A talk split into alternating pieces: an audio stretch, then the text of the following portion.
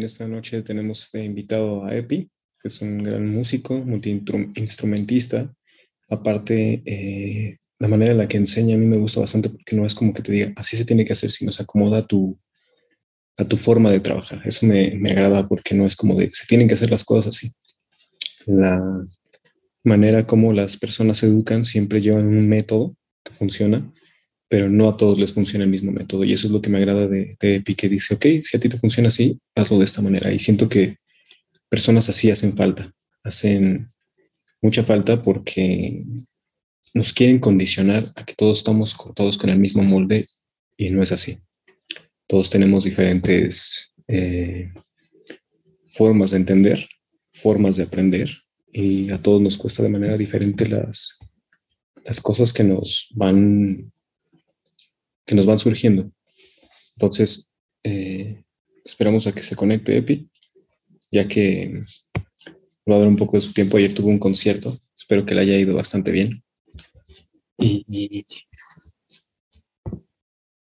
tengo ahí algunas preguntitas. Principalmente me gustaría conocer eh, cómo ha sido la formación, porque no sé si empezó desde pequeño, desde grande, a veces uno conforme va creciendo cree que ya no puede lograr ciertas cosas.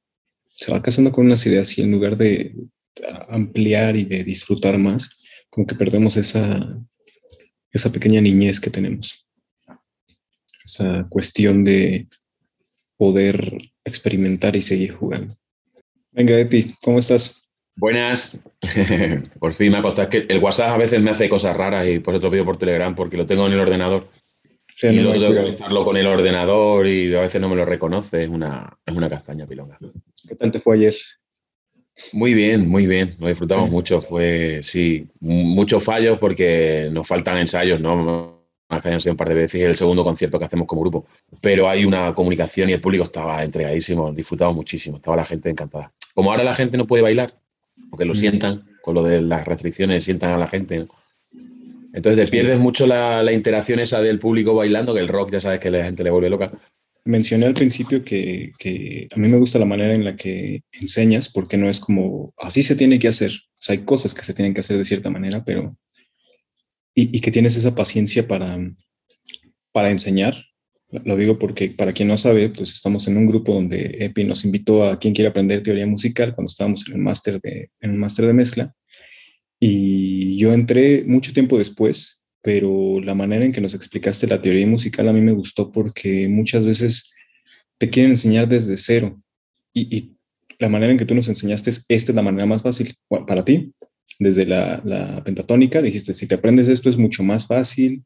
Eh, a mí se me hizo como más, más sencillo la manera de, aprender desde esa parte y como decir, experimentale, juega eh, no casarte como con así se tiene que hacer y así, y esto es lo primero que tienes que hacer, porque en muchos lugares a, uno lo han limitado a decir así se tiene que hacer, si no lo haces de esta manera lo estás haciendo mal, y eso es algo que me agrada bastante de ti. Entonces me gustaría que, me dijeras, en primera, bueno, son dos preguntas antes que las olvide, una de ellas es, ¿cómo fue tu, tu inicio en la música?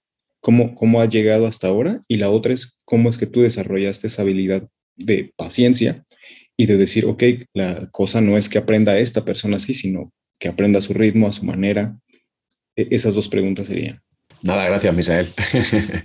pues nada, te explico. En la música empecé, se supone que desde muy chiquito. Eh, yo cantaba mucho de pequeño y tocaba todo lo que había. No había instrumentos en mi casa, pero por lo visto estaba haciendo ruido todo el rato, ¿no? Golpeaba las cosas unas con otras y buscaba las sonoridades recuerdo de muy pequeño de. Yo pasaba mucho tiempo solo, cuando iba por ahí de, aventuras por la ciudad. Y descubrí un, garaje donde me solía meter ahí un, piano desvencijado que estaba totalmente medio destrozado, ¿no? Y le faltaba la tapa delante, entonces se veían las cuerdas del piano. ¿No se ha visto un piano por dentro? ¿Alguna de estas fija cómo van las cuerdas? Es como un arpa, ¿no? Está puesta como un arpa y antes de los martillos. Entonces yo me acuerdo de echarme muchos, muchos ratos ahí cuando iba de camino a casa o a algún sitio, me metía allí y enredaba con los, con, eso, ¿no? Con, las cuerdas que estarían desafinadas, vamos, desafinadas seguro porque a saber el tiempo que llevaba allí el piano echado, ¿no? También por eso me llevo luego la improvisación, porque yo creo que mm, me pasa un poco como a ti, que me gusta mucho el sonido como tal, las texturas del sonido, aparte ya de la música, de lo que se puede hacer, pero hay una parte del sonido cuando no lo puedes considerar música que también me llama mucho la atención, eh, las sonoridades. Entonces, digamos que lo traía de, de, serie y en mi casa se escuchaba muchísima música. Mi padre y mi madre ponían muchos discos de música. No hay músicos en la familia, yo soy el primero, pero había, había muchos discos y luego mi abuelo, yo no le llegué a conocer, el abuelo, el padre de mi padre, eh, según me contaba, pues algo tenía también con la música porque tenía unos perros y se llamaban guitarra, viola, no sé cómo se llamaban los animales. Entonces creo que algo venía ya por ahí que venía marcando el camino que tendría que aparecer alguno en, la revuelta y bueno, me tocó a mí y yo encantado, encantado de haberme desarrollado. Me costó mucho empezar a nivel de tocar con otras personas, porque eso, al no, estar en un ambiente musical, pues no sabía muy bien yo lo hacía, yo cantaba mucho y gracias a cantar mucho, un compañero del instituto con 15 años me dijo que me apuntara con su banda, que tiene una banda de heavy metal y que me fuera con ellos a cantar, porque estaba, te digo, que pasaba mucho tiempo cantando. Pero yo no tenía ni idea de música, me gustaba mucho la música, pero no era para mí un, no sé, ni un medio, ni una forma de vivir, ni nada de eso, era simplemente que lo traía y ya está. Luego ya gracias a eso los compañeros, mi padre me veía, me veía tocando la guitarra en casa cuando hacía los solos de heavy, hacía así, ¿no? Los solos estos de aire, y el hombre como quería que aprobara y no estudiaba, era muy malo en los estudios, eh, me compró una guitarra porque pensaba que me gustaba. Yo la guitarra no tenía ni idea. A mí me gustaba el piano, me gustaba el violín, me llamaba mucho la atención y el cello y cantar, ¿no? Pero la guitarra para mí era un, ente totalmente extraño. Me la compraron y no sabía hacer nada con ella de nada. Yo enredé como tú, yo empecé a, darle golpes allí en la guitarra. Esto no suena. fue así una experiencia día y he sido muy poquito a poco a raíz de eso de cantar, de juntarme con unos amigos, de, de ver a otros amigos tocar, de ver cómo una vez vi un chaval tocando una canción de Joe Satriani y me quedé flipado. Y entonces ya sí decidí tocar la guitarra, ya con 17, una cosa así, más o menos. como que me centré, dijo, ostras, esto me gusta un montón y me voy a poner a, estudiar. No sé si te contestaba ahí la primera pregunta, si con eso te sirve. Entonces, desde los 17 es que le sabes, estudiaste. ¿Estudiaste sí. formalmente? No, formalmente al principio no. Al principio fue como tenía la guitarra, claro, cuando tienes una guitarra, cuando tienes un instrumento ya tienes amigos, es una cosa muy curiosa con la música, ¿no? Tú puedes viajar a más con la guitarra, tiene esa magia, que te vas con una guitarra por el mundo y, te van a abrir las puertas en casi todos sitios, es así. Luego a lo mejor te echan cuando toques, pero de entrada te permiten entrar.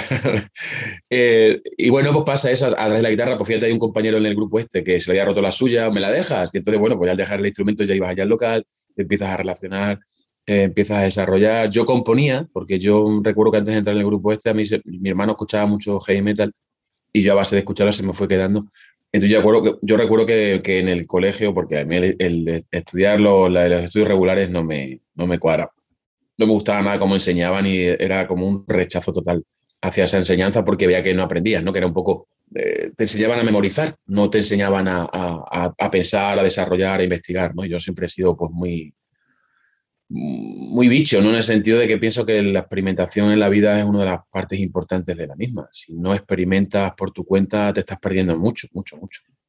Los datos están bien, que te hagan ver las cosas, el leer, por supuestísimo, el informarte, conversaciones, o sea, todo te informa, pero al final, incluso aunque la información sea de otros, lo suyo es que tú la experimentes, no hacerte las cosas a rajatalas, que esto me ha dicho que es así, lo voy a hacer así, ¿no? Se pierde uno mucho, mucho, mucho de la vida. Creo que experimentar, aunque te equivoques, aunque te cueste más, aunque tropieces, aunque hagas cosas horribles a veces, em, horribles en cuanto al resultado, em, merece la pena, merece la pena el, investigar, porque también te conoces a ti mismo mejor y te desarrollas. Al final, en el arte creo que una de las cosas que se ha perdido un poco es la personalidad. En ciertos, en ciertos casos, hay gente que gente con personalidad siempre hay, ¿no? El caso que tienes contigo, lo mismo, ¿no? Tienes una personalidad muy marcada a la hora de trabajar y, eso se plasma ahí, pero también por eso, porque tú mismo me decías antes que no te gustaba lo de las reglas tampoco, entonces se ve que también investigas. Entonces, eso, el primero fue un amigo que estaba en Alemania, que se fue a trabajar un verano y cuando vino me explicó cómo era la pentatónica en la guitarra y ahí empecé a, a tocar un poquito la pentatónica, pero así, como, bueno, pues sí, esto está por aquí. Luego me enseñó las quintas, que es una posición muy fácil en la guitarra, y con eso me tiré también otro año a lo mejor. Entonces no sabía nada, en realidad era como, bueno, una cosa ahí muy, muy superficial. Cuando vi al chico este que le vi tocar la canción de Satriani, sí que me puse a investigar entonces ya mm, pregunté más, les pedía más cosas a ellos, pero también la información muy reducida. En aquella época no, solamente es que no hubiera internet, sino que no teníamos acceso a revistas ni había unas cassettes que, que se, se, sacaban de temas de unos y de otros, como escribían en cifras las notas de los temas. Y entonces, si conocías a alguien que había comprado el cassette o no eran partituras, era en papel escrito con números, te lo pasaba, y, pero era muy difícil, ¿no? Era, no, sé, no se compartía así la información. Entonces, a base de amigos y de tocar, ir a los locales y desarrollar, pues ahí empecé a, generar esa inquietud. Y luego ya cuando vi que parecía que se me daba bien, que, que tenía interés y que bueno, que yo veía que los compañeros me decían, bueno, pues se te da bien, ¿no? El, esto, pues empecé a buscar un, un, profesor. Aquí no había profesor de guitarra eléctrica, o no encontré yo por lo menos, y me encontré con uno que tocaba la guitarra eléctrica, pero estaba en esa época tocando, enseñando más que guitarra clásica. Y me cogió una temporada, pero también vio que algo tenía con la guitarra que se me daba muy bien y me dijo que me metiera en el conservatorio.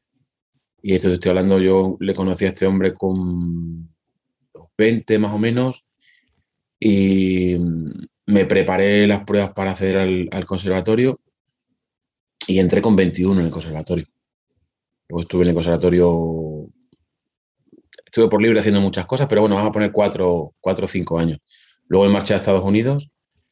Eh, en medio estuve estudiando con un, con amigo mío de Salamanca, que era mi profesor, pero nos hicimos buenos amigos, que es Tony Hernando, que es ahora guitarrista de los Lords of Black. Y ese me, me dio bastante material para prepararme para irme a Estados Unidos. Y en Estados Unidos estuve estudiando primero nueve meses y luego un año y medio. O sea, dejo una franja en medio y, estuve estudiando. Eso la, la, digamos, los estudios más formales que tengo. Pero todo muy mm, siempre alternado con, con, la investigación propia, con muchos estilos de música distintos, con una inquietud un poco natural que me lleva ahí. Y en cuanto a lo de enseñar, eh, pues eso es como que la vida quería que lo hiciera. Yo sí recuerdo que eso como me, molestaba mucho el colegio, porque yo cuando había un profesor que, mm, que me gustaba, o sea, que, mm, nos hacía entender la, vida de otra forma, yo estudiaba con él, porque entendía que era una persona. Yo trataba a, los profesores como personas. Si eras mala persona, mala, vamos a dejarla ahí, pero si no tenías como un interés por la persona, el alumnado, lo que fuera, yo no hacía ni el huevo. Pero cuando tenía un interés, sí. Entonces, em, yo me acuerdo de eso de muy chico, de con 12, 11, 12 años. Yo decía, cualquier día voy a ser profesor para enseñarles a estos cómo se enseña, porque no tienen ni idea, es que no tienen ni idea. Yo, sentía que era así, que no, que no sabían, ¿no? Y bueno, se conoce que eso estaba ahí, estaba ahí por lo que fuera, y un día con, llevaba un año tocando así, ya estudiando bien, de, ya con 18, empecé a estudiar todos los días, regularmente, ¿no? Todos los días le echaba una, dos, tres horas, las que fueran, pero ya era regularmente. Y enseguida, por lo que fuera, pues la gente vio que, eso, que esas facilidades que tenía, pues como es una ciudad muy pequeñita, es prácticamente un pueblo, pues corrió la voz y pues la gente como, hostia, que hostia, el EPI, el EPI para arriba, el EPI para abajo. Y me vino un chaval a, pedirme que le diera clases, pues ya, porque le dijo otro, no, tienes que ir a este, que este hombre es el que te va a dar todas las respuestas. Y te dije, voy a enseñar yo si yo no tengo ni idea, si yo llevo un año tocando la guitarra y no sé nada. Que sí, que sí, que me ha dicho a mi Pache que tienes que ser tú, porque sí, porque yo no sé, que yo realmente digo, bueno, pues yo de clase. Y me acuerdo que al pobre le cogí, le intenté, claro, le daba clases cuatro veces por semana, le cobraba una cantidad ridícula y yo, porque yo pensaba que, a ver, entienden a mí, yo no tenía ni idea yo en aquel momento, ¿no? Tendría a lo mejor mucha predisposición o una naturaleza, pero de conocimiento que iba a tener, ¿no? Y entonces yo pensaba que no sabía nada de nada y, las cosas que tenía innatas tampoco las comprendía como que fueran innatas. Entonces yo me valoraba en ese sentido tampoco que le decía, no jodas, si esto tú te lo aprendes, tú ponte ahí y le exigía al, pobre chaval que no has hecho esto, que no has hecho lo otro, pero si esto es súper fácil, mira. Y me lo, me lo cargué al pobre muchacho, me lo cargué. Me tiene mucho aprecio y me lo, y me lo, agradece, me lo agradece todavía de hoy. Pero sí, ese primero me costó porque no sabía, no sabía ni lo que era enseñar, ni lo que era nada, ni lo que era el conocimiento. Eh, con el segundo me pasó igual, pero un poquito más relajado. Y ya con el tercero como que se colocó solo. Eh, me di cuenta que, tenía algo a la hora de transmitir en las clases, como que no, eh, quizás esa naturaleza indomable un poco, ¿no? Indómita, esa de no dejarme manejar en el colegio, porque yo pasaba últimamente de todo, lo del suspender, eso es que me da igual, ¿no? Eh, aprobaba, decían que aprobaba porque quería, o sea, en fin, era una cosa un poco rara. Entonces, quizás esa libertad a la hora de enseñar, porque a la hora de enseñar conmigo mismo me ha costado más, pero para los demás me ha permitido no tener dogmas y no tener unos esquemas muy cerrados. Y, también me hacía entender que yo me sentía frustrado porque no me enseñaban bien. Entonces, eh, creo que inconscientemente hacía siempre el esfuerzo de entender a la otra persona qué problema tenía y cómo lo podía solucionar. Eso se me da bien, de natural. No sé el por qué, eso está ahí. Y, desde así, ya digo, desde tercer alumno a día de hoy, todos los alumnos que he tenido un montón, he tenido pues, cientos de alumnos he tenido, eh, a muchos niveles y en muchas circunstancias, solos, en grupos, en, escuelas, de todo tipo. Es, hay algo, hay algo en la transmisión que, que, os llega y bueno, eh, está ahí. Hablemos un poco tú porque nada más que hablo, que hablo yo aquí. No, no, no, está Vale. Voy a cambiar el nombre, que sigo aquí con el nombre de Eduardo Díaz y me voy a poner aquí. Mi eh, nombre artístico, dímelo. Me, me, me, gusta como preguntar esta parte de, ¿tú consideras, no sé, yo, pienso que conforme vamos creciendo nos vamos haciendo más duros de corazón y como que perdemos esa niñez que nos hace jugar, imaginarnos cosas. Yo recuerdo que cuando era niño jugaba con las cacerolas, los, ¿cómo le llaman ustedes? Trastos de la cocina. Sí, la cacerola. Y, me gustaba, ¿no? Y, era un ruidero, pero me, gustaba. Y conforme fui creciendo dije, no, eso, eso ya no lo tengo que hacer. Pero después, cuando volví a experimentar, dije, agarro cualquier sonido y, lo, lo, uso para lo que hago y lo transformo en un instrumento. Pero hasta qué punto, lo digo porque sé que hay sectores donde dicen, no, eso no es música, o, tú no estudiaste, tú no vales porque no estudiaste. Eh, y 10 años he estado así yo. Pues, ¿qué, ¿qué, recomiendas tú? Porque a veces yo mucho tiempo creí, no, la verdad me va a costar trabajo volver a, empezar a estudiar. Y no es por echarte flores, igual es mi momento, pero las condiciones se dan. Y el lunes que me diste una primera clase de guitarra, yo me, me, sentí como esas veces cuando era niño y empezaba a jugar y creía que era que podía volar y, y, se me hizo muy bonito porque no sé, esa, esa magia está en uno, pero a veces uno la reprime tanto que dice, no sirvo para esto, porque lo vemos muy difícil. Yo, por ejemplo, escuchaba a Paco de Lucía y decía, ¿cuándo voy a llegar a tocar como él? Jamás voy a llegar a tocar como él. Y, y pensaba, no, estaba pensando en el límite, en el tope, pero me doy cuenta que es paso a paso y lo que más me costaba era hacer los ejercicios de la guitarra, que me siguen costando, pero me doy cuenta que día a día se va generando una habilidad.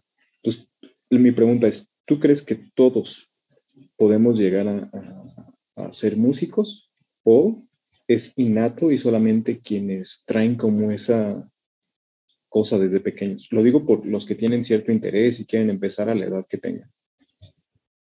Claro, está muy bien. Aprovechando lo que dices de Paco y Lucía, eh, me ha hecho te has poner lo que dices tú, ¿no? Es como, a lo mejor te puede costar, te puede gustar mucho correr, y, que se te dé bien, pero claro, ganar la maratón, el mundial de maratón, a lo mejor pues no lo vas a llegar a ganar. Lo importante es correr y que disfrutarlo, con esto igual, ¿no?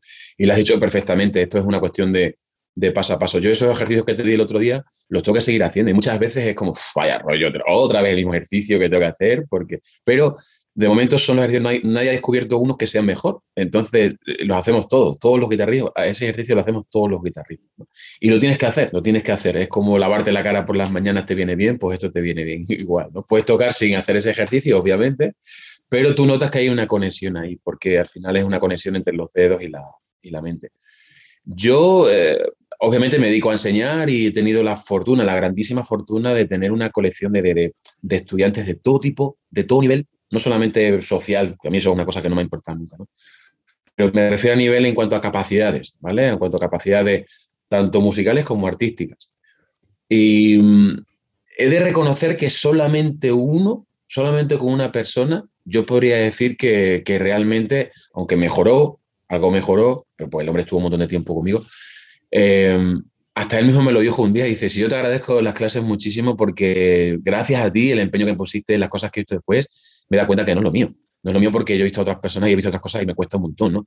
Entonces, que a veces también está bien que alguien te ponga en, el sitio donde puedas ver que no, que no puede funcionar.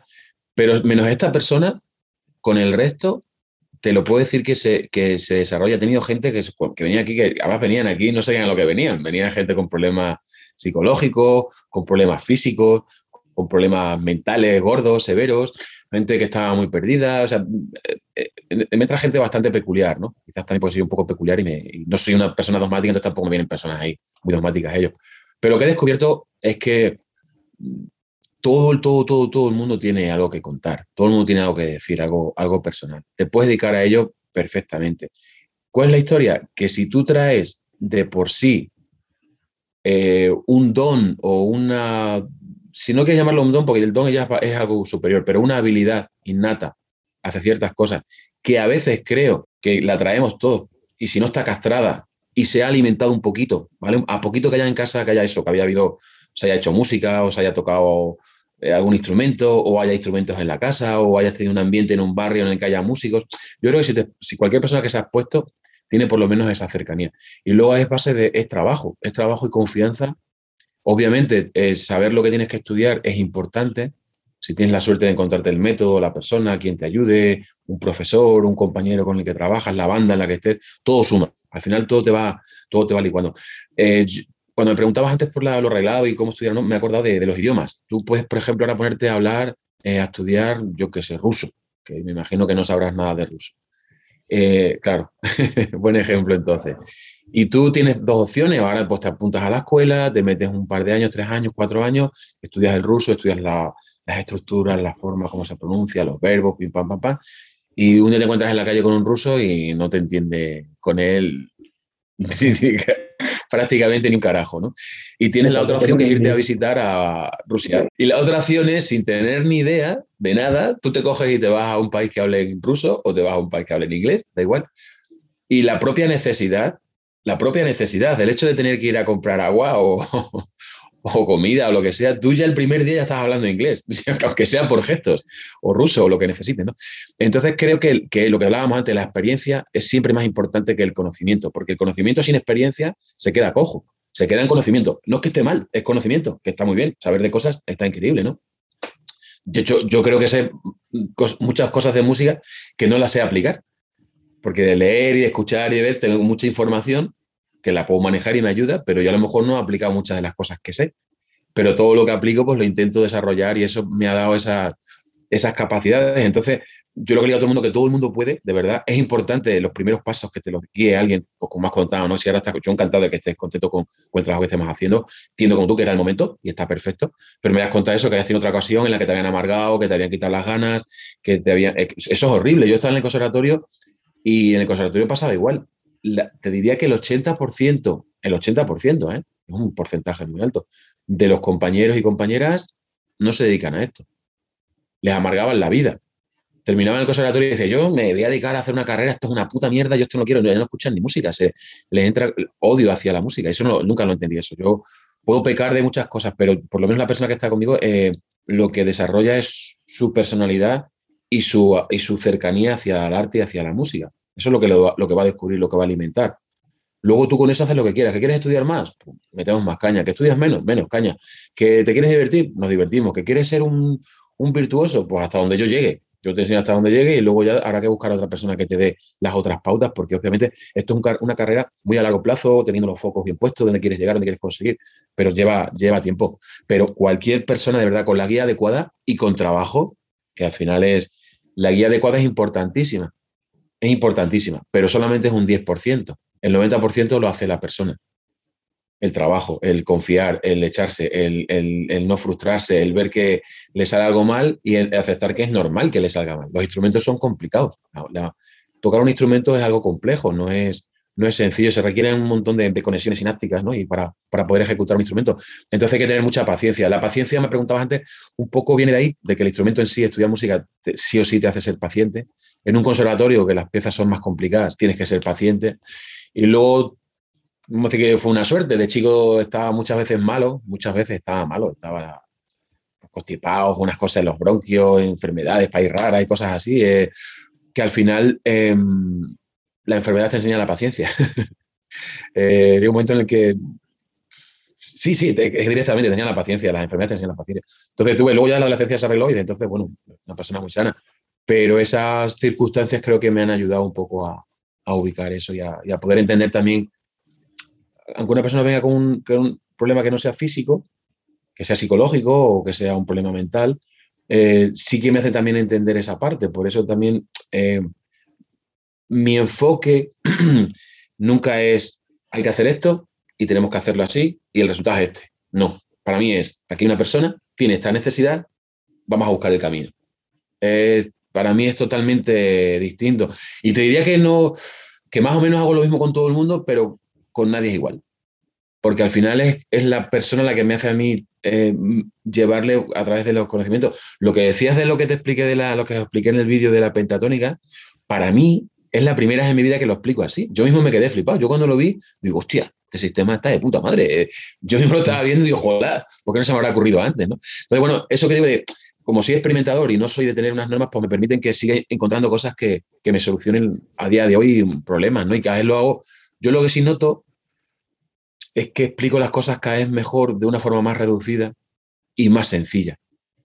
Eso eh, redunda en un problema económico, porque la gente, claro, eh, cuando, no tenía tanto conocimiento, yo pues, no lo hacía queriendo, pero las clases se extendían mucho más, porque yo tenía que explicar las cosas y explicar las cosas y tal. Y también la persona, quieras que no le explicar las cosas, pues era que te engancha más. Ahora soy capaz de explicarte la música en un par de horas o tres, y entonces el que está en clase dice, pues yo no necesito más. Y, me parece correcto, yo también le digo a mucha gente, digo, conmigo nada más que necesitas dos clases. Sí, o sea, todo lo más que te hagas extra es un regalo que te haces, pero conmigo necesitas dos clases. La primera y la última. La primera, que es donde vamos a ver qué es lo que necesitas, y la última para que yo te vea un chequeo de qué es lo que has implementado y a partir de ahí el carrero de cada uno. El que quiera estudiar conmigo tiempo, yo encantado, y me flipa, me flipa enseñar. Pero en realidad, eh, un poco lo que a mí me gusta es dar, lo que dicen eso de no le des el pescado a la gente, sino de la caña, ¿no? Enseñarle a pescar, pues es un poco así. A mí me gusta descubrirle a alguien qué es lo que hay detrás de la música y cómo puedes investigar, que por ejemplo tu caso, ¿no? que tú eres una, una joya porque tienes una inquietud natural hacia la música, hacia la creatividad, hacia el sonido, y tienes muchas personalidades. Entonces, claro, es como, tú sabes que le estás dando unas herramientas a una persona que está disfrutando de la herramienta y de lo que va a conseguir con la herramienta. Mucha gente, algunos alumnos he tenido, que claro, nada más que quieren ser como, quiero ser como este guitarrista o quiero tocar esta historia a esta velocidad. Entonces, un poco más la parte mental y la parte del, de, ¿cómo diría? de la imagen que tú reflejas en los demás, ¿no? Pero creo que lo importante es el disfrute. O sea, yo lo he escuchado muchas veces, cuando tocas en directo, al final lo que le gusta a la gente es que verte disfrutar. Y siempre te lo dicen. Dice, hostia, es que tú disfrutas. Y claro, es que cuando disfrutáis vosotros, nos hacéis disfrutar a nosotros. Y claro, tiene sentido. O sea, no, estoy yo en el escenario haciendo una mierda ahí, fallando todos los acordes, todas las notas, ¿no? Y yo ya digo, oh". y, la gente así, pues, no se lo va a disfrutar, ¿no? Entonces, tú como normalmente te vuelves exigente, al final, el estudio de lo que haces de la música tú buscas que las notas sean las correctas, que el fraseo sea el correcto, que el sonido sea el correcto, que tenga una intención. Si encima ya te conectas con el público y con la banda con la que estás, pues ocurre esa magia y al final lo que hace es, transmitirle al público esa, esa conexión. Porque el otro, para mí muchas veces lo que se hace con la música es un poco... Mm, es un uso, ¿vale? No voy a decir que sea malo, es un uso. Entonces, para mí hay eh, usarla, eh, no a mí me gusta mucho la experiencia, el vivirla, el, que haya una conexión, una comunión entre, ya te digo, si estás, con, si estás tú solo, es con el espacio, con el instrumento en el que estés. Si estás con tu grupo, con la gente con la que toques, es con esa gente con la que estás tocando. Y si hay un público, es con esa y con la gente con la para la que estás tocando también. Ocurre una comunión que es única, que siempre, además es única. Eso, todo, cada momento es, es único e irrepetible. ¿no? Entonces, todo lo otro es un poco como un mecanismo, es como si tú, más en esta sociedad en la que tenemos ahora, que todo el mundo, hasta sí, ponte, venga, ponte estas gafas aquí, aquí esto bien, o aquí esto... Hola, buenas tardes, sí, soy, sí, yo soy soy guitarrista, sí, soy, soy muy bueno, sí, yo estudio mucho. No, no va conmigo. Yo sufro a veces que me pienso que soy un manta, que me he perdido, que no llego, que me falta no sé qué, que cualquier guitarrista toca mejor que yo, que qué hago haciendo esto con la edad que tengo y no triunfado. Eh, mis dudas las tengo todo el rato, es una, duda continua, ¿no? Pero luego, cuando, digamos, cuando te quitas, te apartas ese tipo de, pensamientos y cuando te das cuenta y tienes esa humildad de, entender que realmente lo que eres es un poco artesano y consigues que lo que tú haces le llegue a otra persona y le ves la cara de felicidad o de comprensión o de unión contigo, ahí está realmente el regalo. Todo lo demás, de verdad, aunque suene un poco, oh, que hay que decirlo así de humildad, no, pero todo lo demás es eh, complementario. O sea, no voy a decir que sea malo ni bueno. Pues tener más fama, menos fama, tener más dinero, menos dinero. Eso, pero eso es una cosa complementaria. Pero si no ocurre esa conexión entre lo que es el arte, lo que es el ser humano y lo que son las emociones, para mí no, no tiene mucho sentido. Hace rato mencionaste sobre cómo nos, nos apasiona algo, ¿no? Pero de ahorita ya se me fue la pregunta, pero lo dijiste esto de, cómo eh, si no nos apasiona. ¿Tú crees que, que, es necesario como que en verdad te apasione tal cual lo que estás haciendo? O, porque bien mencionas que hay quienes solamente quieren tocar covers. Yo, yo, yo pienso que si alguien quiere tocar covers y lo disfruta, para mí ese es un gran punto porque lo está disfrutando. Pero yo, yo, yo, yo, yo no quiero tocar covers. Yo no es mi intención. Valoro y aprecio a quienes lo, lo disfrutan, pero no sé, hay algo en mí que dice, yo quiero tocar lo que es mío. Y la pregunta es, ¿cómo sé que lo que yo hago, porque hace rato mencionaste que alguien te dijo, oye, pero eres muy bueno. ¿Cómo sabemos hasta qué punto somos realmente buenos o hasta qué punto somos solamente buenos para los demás? Porque, por, ejemplo, pienso en, personas que dicen, juego fútbol porque me pagan, pero en realidad no es que me apasione. Eh, o toco porque me gusta, pero no voy a tocar lo que los demás quieren, voy a tocar lo que yo quiero. Entonces, ¿hasta qué punto uno tiene que lidiar para ser bueno? Porque es como una relación dependiente, el que guste lo que tú haces y que en verdad sea bueno. Porque me he dado cuenta que a veces, por ejemplo, la pareja le dice al novio, ay, eres muy bueno, sigue así. Y en realidad no es bueno, pero lo motiva para que siga y no abandone su sueño. Entonces, ¿hasta qué punto uno tiene que ser honesto consigo mismo y decir, ok, la verdad no, no, no funciono, me encanta esto, pero no estoy funcionando? O si tenemos la pasión, sí podemos llegar a funcionar como queremos. Con esfuerzo, claro. Em, en mi opinión, porque toca, como cada uno tiene la, suya, ¿no?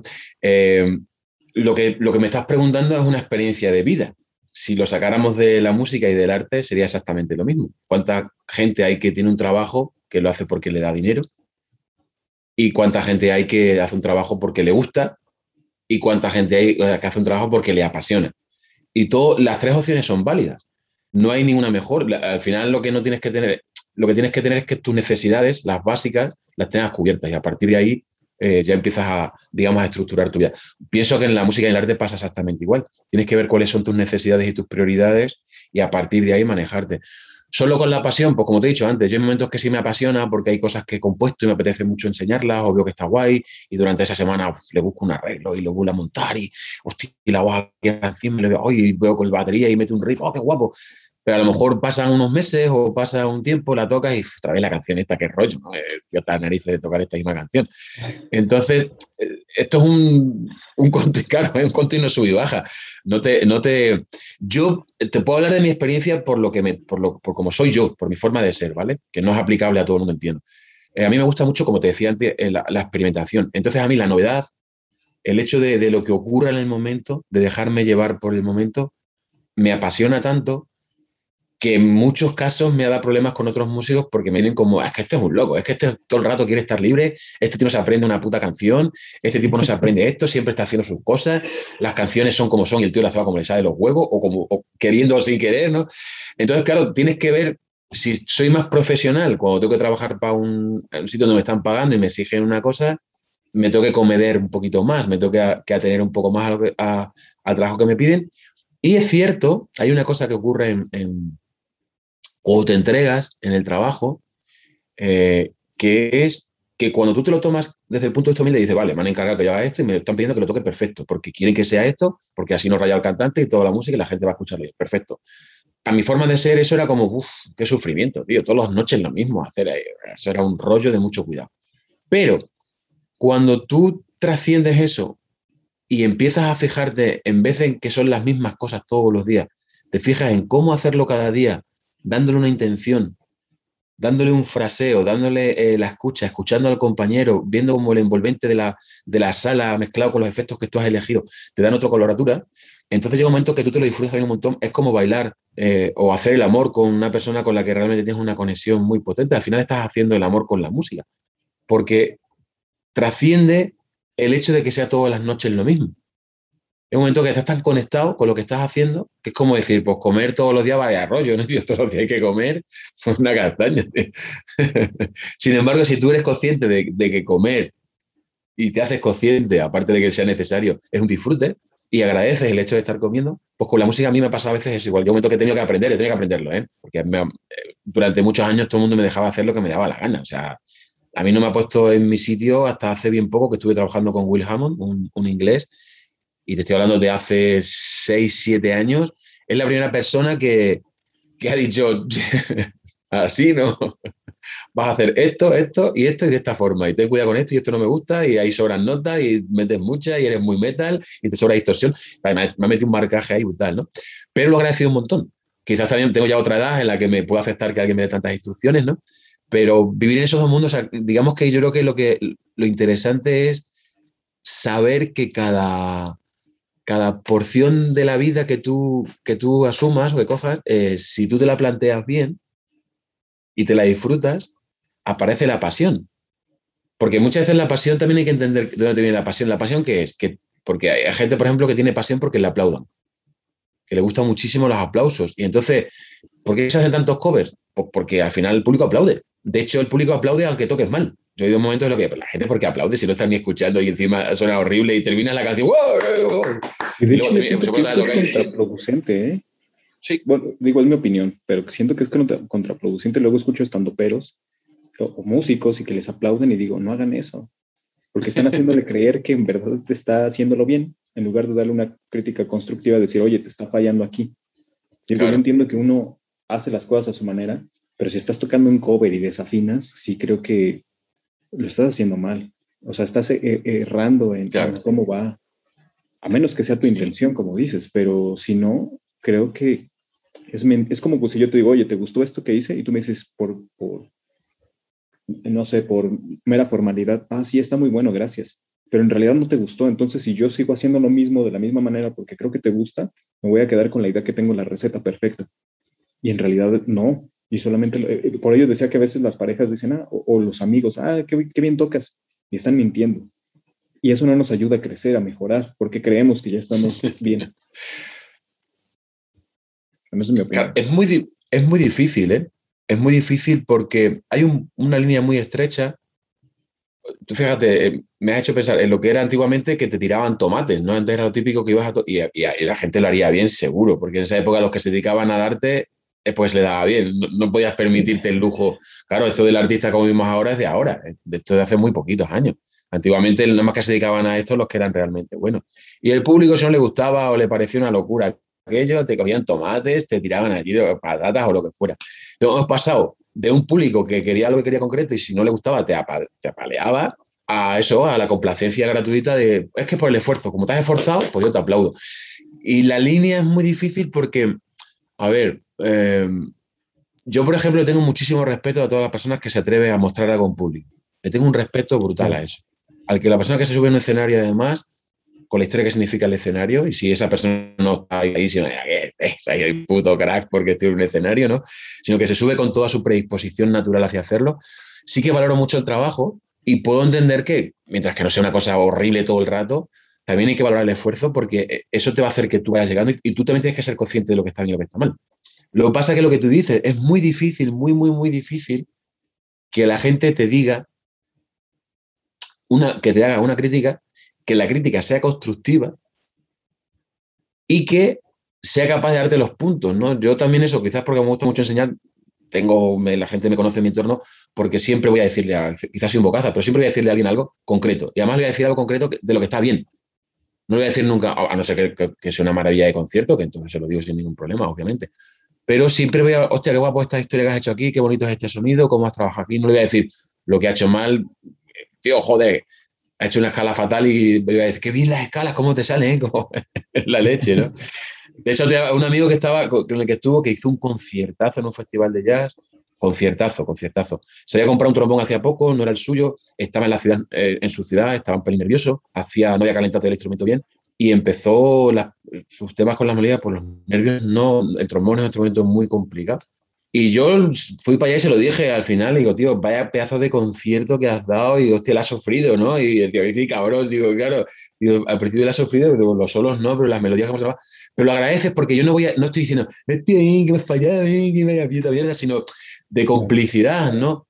decir, hostia, colega, porque es una persona que aprecio un montón, eh, joder, verte ahí en esa tesitura de saber lo que es el sufrimiento, de salir en tu ciudad que te están viendo. Yo, también paso muchos nervios. Anoche, al principio, hasta el quinto tema o sexto tema, son mis temas y el enfrentarte a que el público vea tus temas, pues también te impone mucho. Y entonces un poco ese reconocimiento, pero no es fácil, no es fácil. Yo a todo el mundo le invito a que lo haga, es un buen ejercicio el valorar a los demás en lo de justa medida es, un poco porque es difícil que sea una justa medida, pero sí siendo justo y honesto tú con lo que piensas y siendo justo y honesto con la persona. Lo que tú dices, darle un gratuitamente a alguien algo así como así no, no ayuda. Pero tampoco le puedes decir a nadie, no decirle nada de. sí se puede hacer, no decirle nada, porque al final esto en principio tendría que hacerlo todo el mundo porque quiere hacerlo y porque le apetece y porque le complace a él. Porque si estás esperando que te complazca el público con sus aplausos, mal vas. O sea, esto, por ejemplo, es aplicable a ti, con tu particularidad y con tu forma de, entender la música y con tu experiencia que has tenido. Tú suponte que fueras un genio, que lo que tú estás buscando, lo que tú estás encontrando, son tus sonoridades, con tu forma de entenderla, ¿vale? Y que obviamente tú, aunque seas un genio, necesitas un desarrollo. Yo siempre digo que somos como cajas. Siempre he dicho ese ejemplo, somos cajas. Tú puedes ser una cajita así o así, o ser una caja así, o ser un cajón enorme que no entra ni en la pantalla, ¿vale? Pero da igual, seas la caja que seas, como no la llenes, como no la desarrolles, da igual. O sea, tú, el de la cajita pequeñita, tiene que hacer el mismo esfuerzo porque es su caja y para llenar su caja le va a costar. A lo mejor le va a costar menos que el que tiene el cajón grande, obviamente. Pero el que tiene el cajón grande viene con otras predisposiciones, con lo cual al final más o menos se compensa. Lo importante es que tú desarrolles tu, lo que traes en esa caja y cómo es tu personalidad y, tu individualidad para llegar a desarrollarlo. Entonces, si tú eres un genio, para llegar a hacer genialidades, para hacer una obra maestra, tienes que hacer muchas horas chuscas y tienes que explorar un montón y equivocarte. A lo mejor no eres un genio, pero si no lo desarrollas, si no lo investigas, si no te dedicas a ello, no llegas. Entonces, ¿qué ocurre? Por ejemplo, ¿qué es tu caso? Eh, gracias a que nos hemos encontrado y tú estás teniendo también gente que, te entiende el lenguaje mejor y te has encontrado con gente que, participa de tu lenguaje, ¿no? Si no, te pasaría como me pasaba a mí, que pensabas que eras un bicho raro, que te catalogaban de raro y que tú, tu empeño y tu naturalidad es hacia la música, pero un poco con un sufrimiento de decir, bueno, vale, sí, me encanta, no lo puedo evitar, pero ¿dónde voy yo con esto? Ahora te encuentras con gente que sí, que se dedica a lo que tú haces. Entonces, quieras que no te eso te reconforta, ya no eres un bicho raro. Eres raro para unas personas, pero para otras no. Entonces, lo importante es que tú, una vez que desarrolles eso, que aceptes esa individualidad, viene el punto de que eh, a lo mejor tu arte no es para el momento actual o no es para la sociedad en la que tú vives no sé, para el país, para la región, para la época. Hay muchas veces que no coincide con eso, que la gente no lo, no lo sabe apreciar, ¿vale? Yo he pasado de que era un tío raro y me lo han dicho de toda la vida, es que es más raro, es que es muy raro, es muy raro, es muy raro. ¿Raro qué significa? Es que raro no es ni bueno ni malo, pero depende tú cómo percibas lo de raro, así te lo vas a tomar, ¿no? Eh, de un tiempo a esta parte, pues ya me, ya me compara con Franz Zappa y cosas así, que digo, vale, si esa es la rareza, Franz Zappa y yo, ya me gustaría a mí, ¿no? Pero si a alguien le suena a Franz Zappa lo que yo hago, para mí es un regalo. Y esa es la rareza. Ah, digo, ahora ya entiendo qué es lo que la gente veía de raro. Eh, hace poco también me enteré, porque a veces que la gente me comparaba con los Pink Floyd, me dice, hostia, que haces cosas como los Pink Floyd. Como los Pink Floyd, como los Pink Floyd. Yo la parte que escuché de Pink Floyd es la de David Gilmour. Y yo, por mucho que me comparaba, digo, pues era por los acordes. No sé, es que yo no me veía, no me veía ningún parecido. Ahora, el otro día en casa de me puso un disco en el que sale Sid, eh, Barres, que era el primer guitarrista, que era un loco, y dije, hostia, vale, aquí sí me puedo parecer a, los Pink Floyd, en esa locura, en esa investigación, esas texturas de sonidos en las que no estás pendiente de, hacer una escala con una filigrana. Entonces, em, al final lo importante es que tú confíes más, confíes menos, que las circunstancias se te den mejor, se te den menos, tú sigas luchando por, si tienes, o sea, en el momento que pierdas la inquietud, las ganas de investigar, que no te ponga yo, si te da dinero y es la única forma de dinero, me parece perfecto, ¿eh? es una forma de, ganarse la vida perfecta. Pero si no, si, sea con dinero o sin dinero, si la pasión esa, si las ganas de aprender, de investigar, de transmitir se te van, lo mejor es dejarlo. Pero si no las pierdes, creo que lo mejor es todo el rato lo que te venga a ti, la inquietud que te venga, la investigas. Tú ahora, por ejemplo, igual te has metido con nosotros y estás haciendo cosas dentro de lo convencional porque tú has decidido ahora que quieres hacerlo así. Y esa investigación te va a llevar a otro estado diferente y a un aprendizaje que luego tú, si sigues ahí, perfecto. Pero si te vas a otro lado, tú esa información y ese aprendizaje te lo vas a llevar contigo al otro lado. Que un poco entiendo lo que me pasa a mí. Yo he tocado tango, he tocado heavy metal, he tocado funky, he tocado blues, he tocado rhythm and blues, he tocado jazz, he tocado flamenco, he tocado música africana, he tocado muchísimas cosas. Entonces entiendo que al final Carlos me dice, hostia, es que eres un tío raro, es que eres un tío peculiar. Y digo, pues normal. He, bebido de tantas fuentes que al final eh, están mezcladas y entiendo que mi personalidad, porque es así la cultivo, no en plan de que me, no me ponga aquí, oh, que soy, soy un tipo raro, sino que, que realmente intento hacer que las cosas me gusten a mí. Entonces, al final, eso es tu personalidad, porque el criterio último es el tuyo. El que toma la decisión, bueno, a mí me gusta así. Que a veces es difícil, ¿eh? Que a veces, oye, ¿qué te parece? ¿Te, ¿Te, parece bien o lo cambio esta nota? Tenemos esas dudas, ¿no? Pero luego al final, por mucho que le escuche a los demás, por eso te cuando tú decides dejar algo concreto, sobre todo grabado, la, decisión última es tuya. Y si no es tuya, lo vas a pasar mal. Porque vas a te dar cuenta que es que no las has elegido tú, entonces no te da la sensación. Y hay cosas que grabas que las dejas ahí que no las quieres ni ver. Que dices, madre mía, esa chusca que dice. Pero sí que es cierto que cuando pasa, pasa mucho tiempo, puedes ver lo que está mal, obviamente, pero también lo vas a ver con, otro, con otros ojos y con otra mirada y con otra escucha. De repente te vas a ver en otro estado en el que estabas en esa época y, lo vas a, a, a, celebrar de una forma distinta. ¿no? Más o menos por ahí, lo que me enrollo, lo que hablo. a mí me, me, pasa mucho que las primeras veces que empezaba a mostrar algo de lo que yo hacía, Yo, a veces incluso sentía como que por eh, formalidad me decían, oye, si vas bien, y, es porque traigo el trauma de que me digan que, que no, que está mal, o, o, que no va de acuerdo a lo que yo he hecho. Aunque sé que muchas cosas o les falta consistencia de acomodar bien las cosas, o que son disonantes o que no, vuelvo a lo mismo, la gente no está tan acostumbrada. Entonces a mí a veces como que me incomodaba cuando me decían que estaba bien. O sea, ni siquiera era como que lo aceptara, era como que me incomodaba porque decía, no sé si me están diciendo la verdad. Y eso a mí me, cuesta todavía bastante porque digo, ¿hasta qué momento? Porque me doy cuenta que como bien dices, es una cuestión de, mí, de en qué parte yo voy a tener esa confianza. Una amiga a mí me dijo, la verdad lo que estás haciendo está bien chido, para este sector, o sea, no para todos, ¿no? Y, eso me, ayuda bastante porque me, me, ayudó como a darme ese empuje de, ok, no, no está tan mal lo que he hecho, ¿no? Y al final lo he hecho sin tener conocimiento de música, sin, sin haber estudiado más que unas cuantas cositas, pero era como la inquietud de querer comunicar algo a través de lo que eh, yo conocía, pero me causaba mucha como duda que al otro le guste, porque siento que el, éxito, siempre he pensado, y esto es algo que, una frase que siempre me he grabado, que Shakira no es buena por ser Shakira. O sea, sí tiene lo suyo, pero no es buena por ella, no es exitosa por ella, es exitosa porque a la gente le gusta lo que ella hace.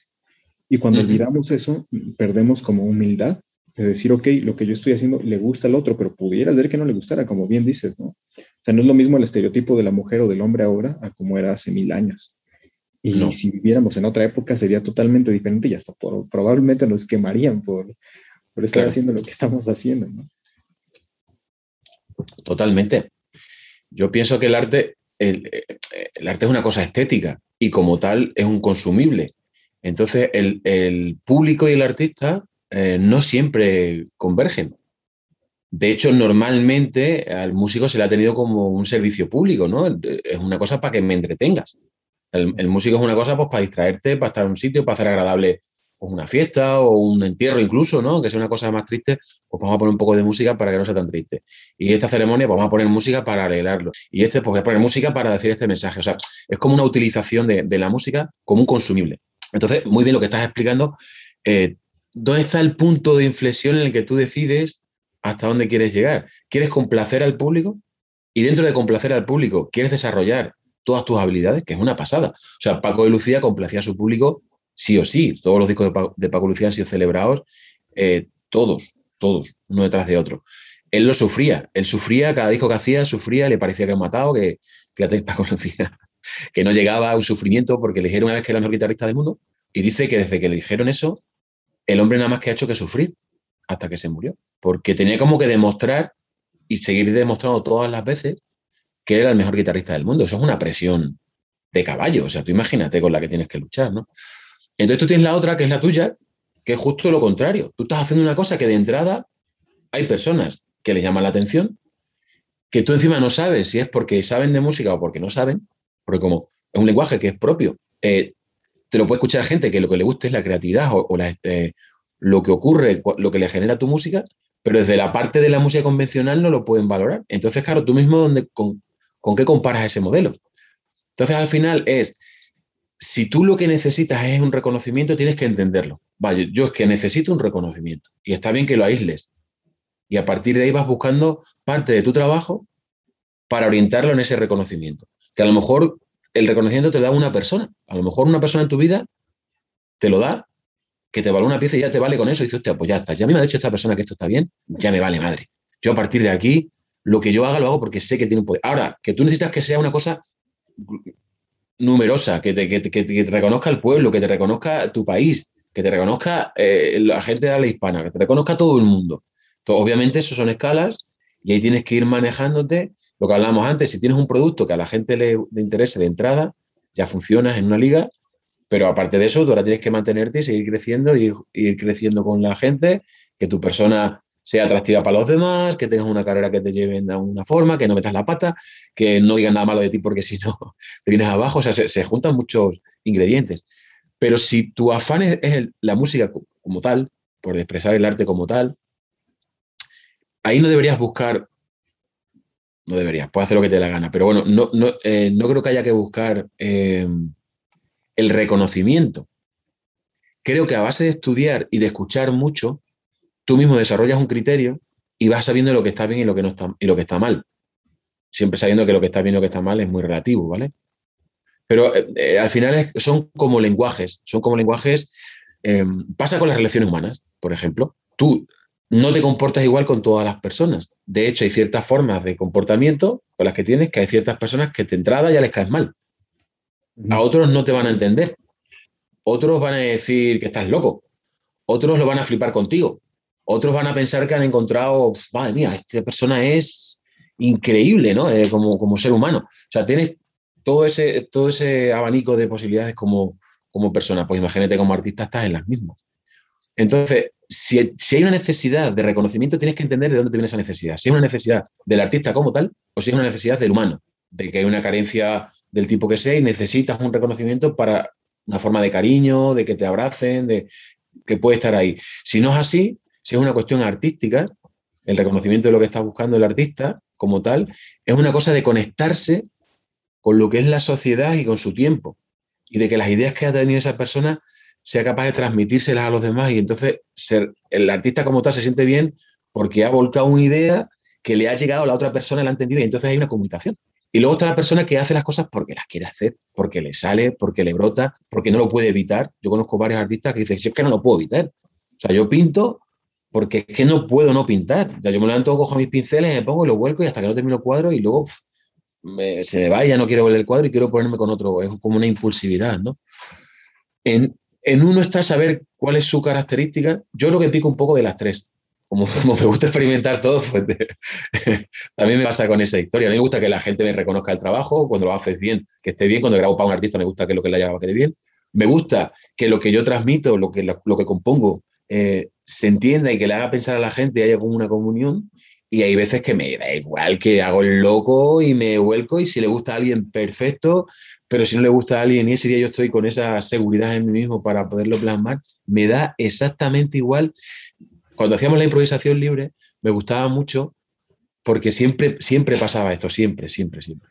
Había gente que se iba, que, que, aguantaban unos minutos y se iban, pero, pero echando leches de allí, y había gente, perdón, había tres personas. Había gente que se quedaba enganchada desde el principio, ¿vale? Que estaban conectadas por lo que fuera, tenían una. Y luego había un tipo de persona que era la que no se podía ir. Que tú veías que se quería ir porque no lo entendía, un lenguaje raro, hay disonancias, hay oscuridades, hay chorradas, hay, pero algo le, picaba en la curiosidad y se tenía que quedar allí. Y eso, eso es lo que más me flipaba. Cuando veías que alguien estaba todo el rato, le veías como que se quería marchar, pero no podía y se enganchaba al concierto, eso me flipaba. Porque el que está enganchado me encanta porque está contigo todo el rato. Y el que se va me encanta porque lo que estás haciendo tiene sentido. Si, si, todo el mundo se quedara a ver eh, improvisación libre, todo el mundo se quedara flipado y lo aplaudiera, habría un problema, un conflicto, o hemos llegado a un nivel brutal de comprensión humana y de conocimiento cultural, o hay un problema porque la música que se vende es bastante pobre en en muchos aspectos. Entonces no tendría sentido que estas cosas que requieren una escucha brutal para poderlas disfrutar ¿Me entiendes? ¿no? Que, que, es, guay que se vaya gente porque le, rompen los esquemas totalmente. Pero el hecho de que haya alguien que se quiera ir y no pueda, y gente que no aplaude, en, lo de la improvisación libre, una de las cosas que más me gustaba también, es que la gente le rompes tanto, tanto, tanto los esquemas que le sacas del estado que van a, un concierto y no son capaces de aplaudir. No saben ni cuándo es el momento, ni si hay que aplaudir. Y eso me flipa, me flipa, porque digo, les estás haciendo escuchar, les estás haciendo, les estamos, ¿no? Porque esto siempre, a veces lo he hecho solo, pero normalmente lo he hecho en grupo. Entre todos les estamos haciendo y esa comunión que hay y comunicación eh, te lleva a otro nivel. Es, digo que tú que te dedicas a esto y que te gusta ese tipo de historia, a si un día coincidimos y podemos trabajar porque, y, con alguien, en México voy a buscar algún contacto, seguramente encontramos a alguien en México vas a ver, porque te lo vas a, te lo vas a flipar, te lo vas a flipar, porque te, te conectas a otro nivel, donde ya no estás juzgando qué está bien, qué está mal. De hecho, fíjate lo curioso, una de las enseñanzas, en, la improvisación libre hay, muchas vías, ¿vale? Como en todas las ramas musicales. Y una de ellas es que te recomienda que siempre que tú te observes a ti mismo que estás haciendo algo que ya conoces, huyas de ahí. O sea, si yo estoy tocando contigo y tú de repente me veo que estoy haciendo una progresión de acordes que yo sé que suena guay y chingona y con lo que tú hagas, está guapísimo, ¡pum! Lo que te recomienda es que salte de ahí cuanto puedas, porque estás repitiendo un, patrón, un cliché, una cosa que ya sabes que va a funcionar. En la improvisación libre, una de las ramas, lo que te, te invitan es que todo el rato estés en el límite, todo el rato en el borde, todo el rato, todo el rato. Y que los errores que te vengan, porque te van a venir sí o sí, si te atreves a estar en el borde, vas a perder el equilibrio muchas veces. Lo importante es que no te caigas al abismo, ¿vale? Pero lo importante tampoco es que no des un paso atrás para sentir la tierra firme y asentarte. No, no, justo en el límite todo el rato. Intentas estar en esa línea y esa comunicación a veces hace que no te des cuenta de lo que estás haciendo. Luego escuchas la grabación y dices, vaya cosa más poco definible, momentos horribles, momentos increíbles, momentos de conexiones pero no importa. Lo que te dicen y te explican ellos todo el rato es que tienes que estar en el momento. Porque en ese fluir es donde ocurre la magia, y donde ocurre la transmisión, y donde notas lo que ocurre con el público. Entonces tú en ese caso te vendría de maravilla por eso mismo, porque ahí no llega un momento que te das cuenta que nadie te está juzgando, nadie, aunque toques mucho más que ti, aunque tengas mucha más experiencia que tú. Yo toco con músicos que llevan, que son eh, catedráticos, que llevan una, toda una trayectoria, que llevan dirigiendo orquestas, que tocan un instrumento increíble. yo toco con musicazos de esto dentro de la improvisación libre, que tú puedes decir, hostia, yo, muy chiquitito, ¿no? No te hacen sentir mal, porque Mm, es lo mismo cuando tienes una conversación con alguien. Tienes una conversación con alguien y tú suponte que sabes muchísimo de, todo, ¿no? Tienes dos opciones. O te quedas en tu sabiduría y dices, ah, esta otra persona no tiene ni idea de nada. O, como sabes mucho, normalmente cuando sabes mucho, el que sabe mucho realmente, lo que hace es escuchar. Porque le gusta, le gusta saber mucho. Entonces, siempre sabes que cualquier persona te va a ofrecer algo que tú no conoces, un punto de vista, una forma de entenderlo, una forma de decirlo. A veces no es tanto importante el mensaje, sino cómo lo estás diciendo, ¿no? Una gracia particular. Entonces, eh, y el darle eco a la otra persona, el, darle el espacio para que esa persona se, exprese, también es importante. No, yo, yo, aquí yo, joder, como toco, venga, Misael, acompáñame un poco, que tú, pero no metas mucho ruido, ¿eh? no, no me la líes. Yo que soy aquí, la estrella soy yo. No funciona así. Yo además lo he dicho siempre cuando, cuando hay gente que toca poco, que, que llevan poco tiempo tocando o que tienes confianza y, y, tú con otras personas, ¿no? Eh, normalmente, claro, cuando terminas, cuando todas con gente que es muy buena, casi toda la gente que no tiene experiencia, les ves que como, hostia, se quieren esconder, ¿no? Y dices, claro, es que yo, digo, tú piensas una cosa, y esto es real, ¿eh? Porque en la música ocurre esto, en otras cosas no funciona, pero en la música funciona. Yo siempre les digo, digo, ¿tú cómo estabas tocando? No, no, yo me he encontrado súper a gusto, pero claro, es que soy tan bueno que así digo, vale, somos tan buenos, perfecto. Pero si tú estabas a gusto, es porque lo que tú estabas haciendo estaba bien. Que fuera más complejo o menos complejo, eso da igual.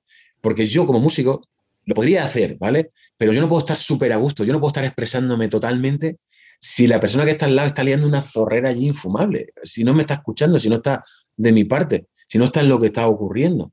Entonces muchas veces la valoración que tenemos que hacer es esa. Si lo que estás haciendo es lo correcto y lo adecuado en ese momento, eso ya está bien. Si en tu oreja está bien, está bien. Lo pasa que te viene en la cabeza y dices, joder, cómo toca ese. Y yo, claro, yo nada más que hago una nota. Y es que ese tipo, fíjate cómo maneja el instrumento y qué fácil. Y qué voz más bonita tiene esa persona. Y digo, ese instrumento. Y yo aquí, yo no. Y, y, es, es, donde entra el ego. Al final, lo que decías tú al principio de la conversación, si te vuelves a ser un niño y dejas de juzgar y vuelves a jugar, jugar sin juicio, como cuando ven los niños del colegio y te hacen un dibujo y vienen con toda la alegría y de, mira lo que he hecho, y quieres este, pues este es tal y este es cual y esto no sé qué, y ya está.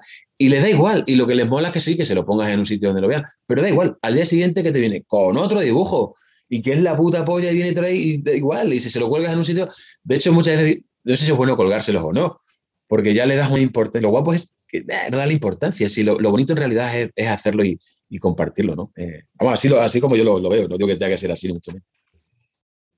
A mí me, me, queda mucho más claro porque en realidad creo que diste en el clavo esta parte de cuando alguien está bien, o sea, se siente bien, a eso olvidamos también eh, ver cómo está el otro. O sea, esto en cualquier situación. Y me, me agradó bastante. O sea, creo que cuando uno habla de música, de, comprensión, de cómo trata uno con el instrumento, con lo que hace, sirve para saber también cómo relacionarnos entre los demás, porque es cierto, si eres solista, pues vas a tocar solo, pero siempre vas a querer que en tu canción haya una, un saxofón, por ejemplo, o una batería, o que haya alguien gritando. Y ahí es cuando dices, ok, tengo que trabajar en conjunto para hacer esta canción, esta melodía, esto que, estoy imaginando. Y, yo creo que a menos que tú tengas toda la capacidad de hacer todo y que puedas hacer las, todas las tonalidades de una voz, eh, pues está bien, no necesitas a ninguna persona más que a quien te escuche. A menos que tú te quieras escuchar, es ahí tú mismo, pero siempre vamos a necesitar al otro o a la otra persona para, para que esto, no, no sé, es que siento que sí es como, como mencionaste al principio hace rato que ayer en el concierto les fue bien y la gente estaba emocionada, aunque también estaba esta parte de la otra. Entonces es como, hay una parte de ti que toca porque quieres que al otro le guste, pero también lo estás haciendo porque a ti te gusta. Y eso me, me, emociona, porque sí, creo que hay mucho he estado con los ejercicios de, de la guitarra, me, me, me, doy cuenta que me gusta. Es algo que no quería hacer porque dije, no, es muy difícil, los dedos los tengo muy atrofiados pero estarlo haciendo me, me, me gusta y le estoy agarrando cariño. Y entonces siempre cuando me imagino ya tocando y digo, voy a poder transmitir eso que, que siento ahorita cuando ya sepa tocar y, no sé, me, me, me, emociona pues el, el, poder compartir lo que yo siento. Y siento que eso es lo que bien. Claro, es así, es el proceso que hacen, ¿no? Es, es verte como si tú fueras como adulto y te pudieras ver de bebé y te tuvieras que decir a ti mismo, venga, Misael, gatea, gatea y veas por esa cosa que te va a venir muy bien, porque vas a desarrollar los músculos y te vas a hacer y veas por lo que tú quieres. Y luego, en cuanto que puedas, intenta levantarte, venga, intenta levantarte, venga, ponte de pie, venga, da un pasito, da un pasito, venga, va, que va. Si tuviéramos que hacer eso, seríamos gusanos casi todos, ¿no? Por suerte eso viene, viene implícito en el desarrollo de ese ser humano y, llegamos a ese punto. Fíjate la cantidad de cosas enormes, gigantescas, preciosas, increíbles que haces como adulto gracias a que ese niño venía con ese empuje. Entonces, al final, esto, lo que estás haciendo ahora con la guitarra, que es lo que te invitaba a hacer y lo que vas a hacer en otras cosas, es justamente eso. Es dejar que ese bebé juegue en el terreno que tiene que jugar, que, tiene que gatear y que tiene que ponerse de pie. Y tú lo que estás haciendo ahora es eso, estás gateando, estás poniéndote de pie, estás levantándole cosas. Es una consistencia que luego ya, cuando lo tengas, tu parte creativa, tu artista, se va va a utilizar eso que es necesario para expresar. No es necesario, porque lo puedes hacer de muchas otras cosas, pero si tú quieres expresarte a través de la guitarra, pues necesitas las cosas particulares de la guitarra. Así te funciona. Te voy a contar una cosa de ayer, ¿vale? Que ten confianza y, quien quiere que lo vea no creo que le moleste que lo cuente así. Soy una persona muy emocional, para que no me conozca, lo digo, soy muy, muy humano, me gusta mucho la humanidad, aunque, aunque tengo mis recelos con ellos y les metería a, bastante por ciento, yo les metería un buen guantazo, ¿no? no soporto tener la capacidad que tiene el ser humano y hacerlo tan mal, a veces me incomoda. Pero bueno, en general, el, ser humano como, como ser eh, me fascina.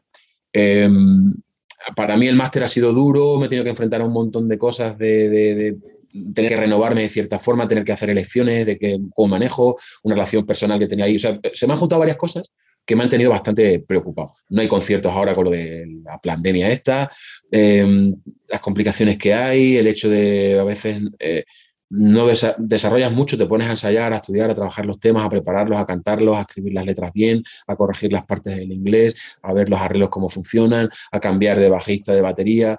Todo eso lleva un, trabajo, un proceso que tú dices, vale, ¿cuándo viene el, premio? Ahí viene un poco lo de, lo que hablaba antes de la pasión yo me lo disfruto si pongo pasión. Yo cada vez que voy a ensayar, voy al ensayo y me lo gozo, ¿vale? Me lo disfruto mucho. Cuando estamos conectados me lo gozo un montón.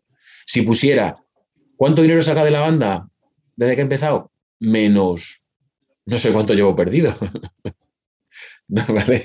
Ojalá algún día eso se revierta y, se convierta en otra cosa, pero si lo veo en lo económico, de momento son pérdidas todo lo que tengo. Entonces, claro, te, genera una presión. Muchas veces dices, ¿para qué te dedicas a esto? Pues dedícate a ser guitarrista de otras personas que te pagan por tocar canciones de otros. Tú vas allí, tocas la guitarra un rato, te vienes con un buen dinero a casa y luego en casa haces lo que te da la gana. O sea, no, no tenía que estar haciendo 24 horas lo que no quisiera, sino que tendría tiempo libre, tendría un dinero y tal. Pero claro, el hacer tu propio trabajo requiere mucho, mucho, mucho esfuerzo, mucha, a veces mucho esfuerzo mental de decidir no hacer otras cosas porque el hacer otras cosas, aunque se te distrae, ¿no? Entonces es una decisión que tú tomas. Un poco aquí para ambientarte, está con esa presión. Eh, eh, llegamos al ensayo, el último ensayo que hicimos estuvo muy bien, realmente me lo disfruté un montón, entonces me salí muy contento del ensayo y yo decía, esto bien. Me mentalicé para el concierto, la última vez que tocamos terminé triste porque el concierto fue guapísimo, pero yo pensaba, y ahora cuándo será el próximo? Cuando nos van a hablar de las encerrarse sin ensayos. O sea, como que trabajas mucho, mucho, mucho, mucho, mucho, mucho para entregar, pero luego te vienes, si no hay una continuidad, te vienes abajo. Un poco lo que le debe pasar a los deportistas cuando van a, un mundial o a una olimpiada, que estás ahí con todo el esfuerzo, una vez que sacas la olimpiada y te vas para casa y tienes que volverte a mentalizar. El caso es que estando así, con los nervios del directo, de presentar los temas, de, que hay ciertas cosas que faltan, de que tengo muchas cosas en la guitarra que me cuestan, yo estaba muy nervioso. ¿no? Los primeros temas estaban nerviosos. Y hay un tema que canta el bajista, que es una versión que hacemos de, de Bowie, y ahí pues nada más que toco la guitarra. Entonces, claro, vuelvo a ser lo que yo era, que yo era nada más que guitarrista. Yo esto de cantar y ponerme delante del escenario lo llevo haciendo en menos tiempo. Entonces, claro, me permite eh, relajarme a otro nivel. En lo otro tienes que estar arrancas la canción con el sonido que es, venga, entra la letra, acuérdate toda la letra, viene, ahora viene la parte del puente, mete la pastilla que es, cámbiate al solo, te mientras esta, aquí la batería se puede ir, acuérdate de le miras para cerrar, venga, ponga el público con una sonrisa. Sea, hay, muchas veces que estás muy diseñando lo que estás haciendo.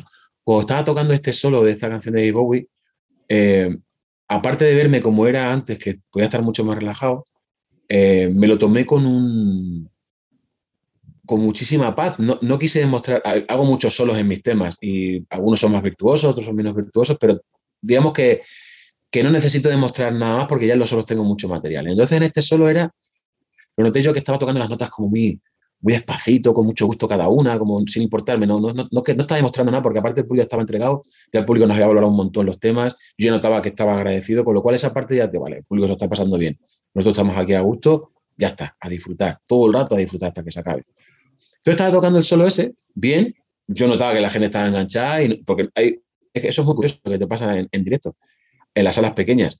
Hay un momento donde tú notas la conexión con el público, ¿vale?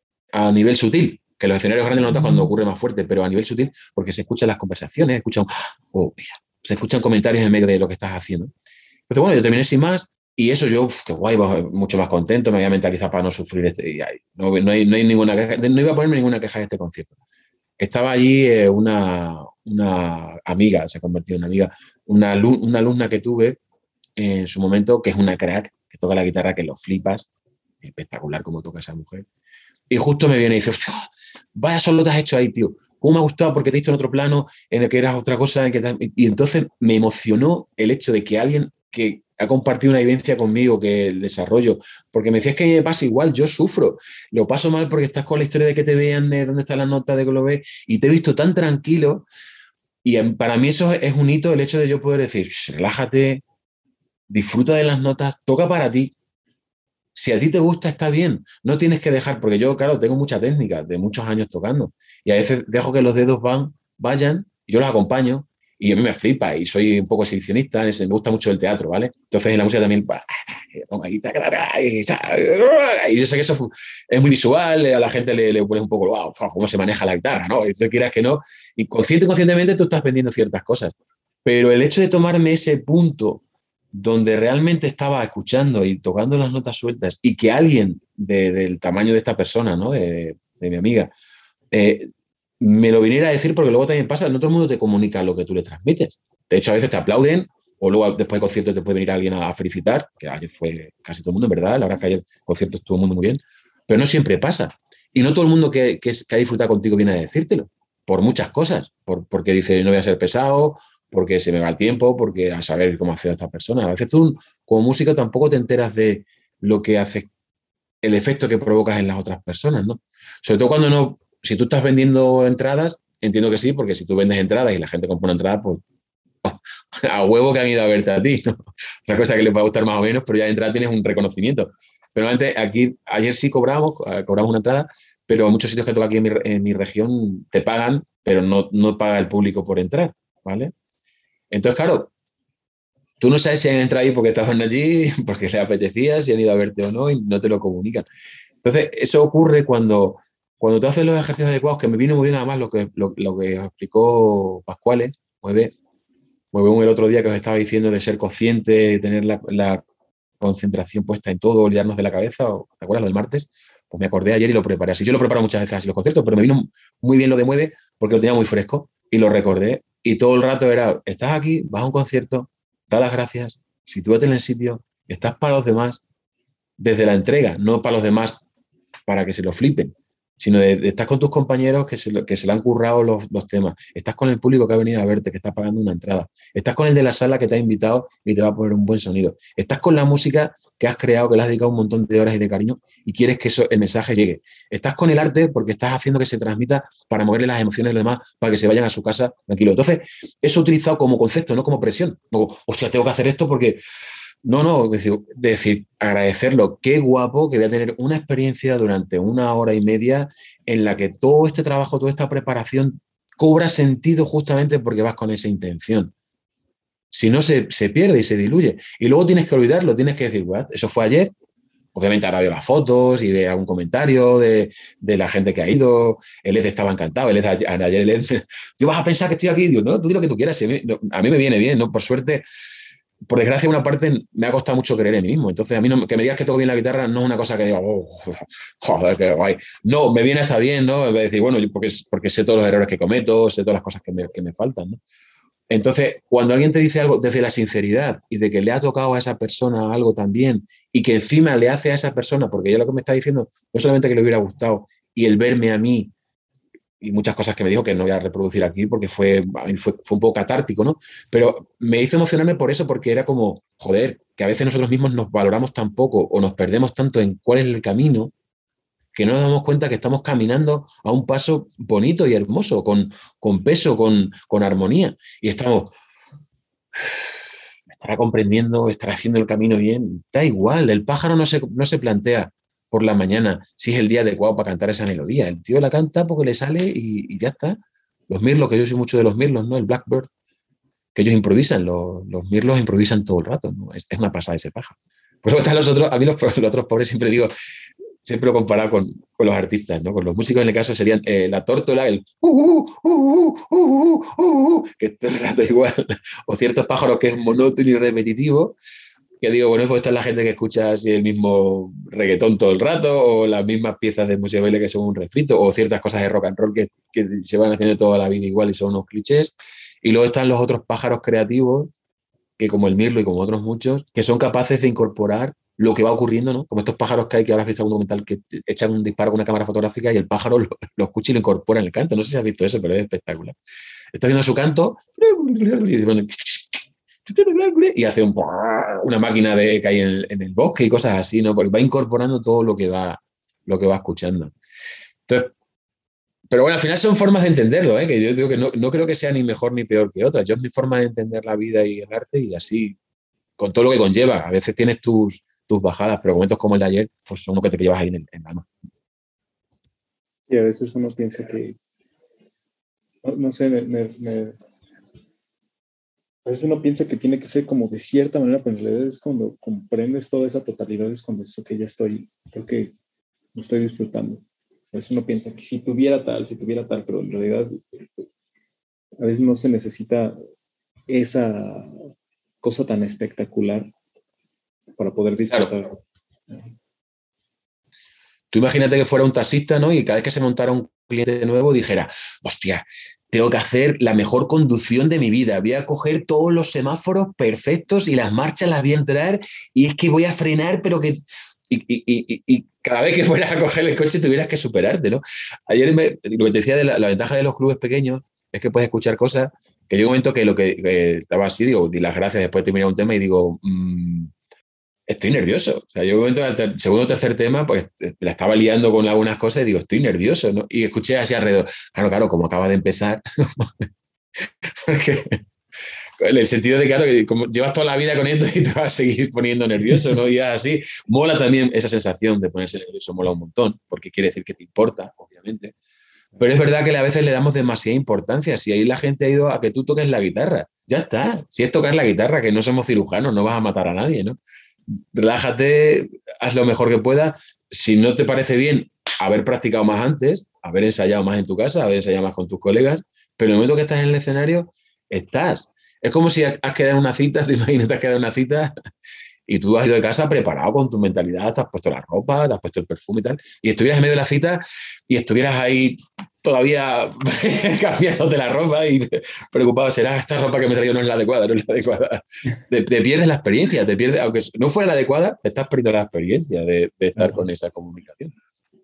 Y me doy cuenta que en realidad no, se necesita mucho cuando es como estar enamorados, en realidad eh, no importa cómo se eh. ve, no importa, para ti te va a oler bien, eh, te va a parecer la persona más, más bella en ese momento y no importa dónde estés, no importa que estés en la, en la parada del bus o que estés en el subterráneo, es estar ahí disfrutándolo.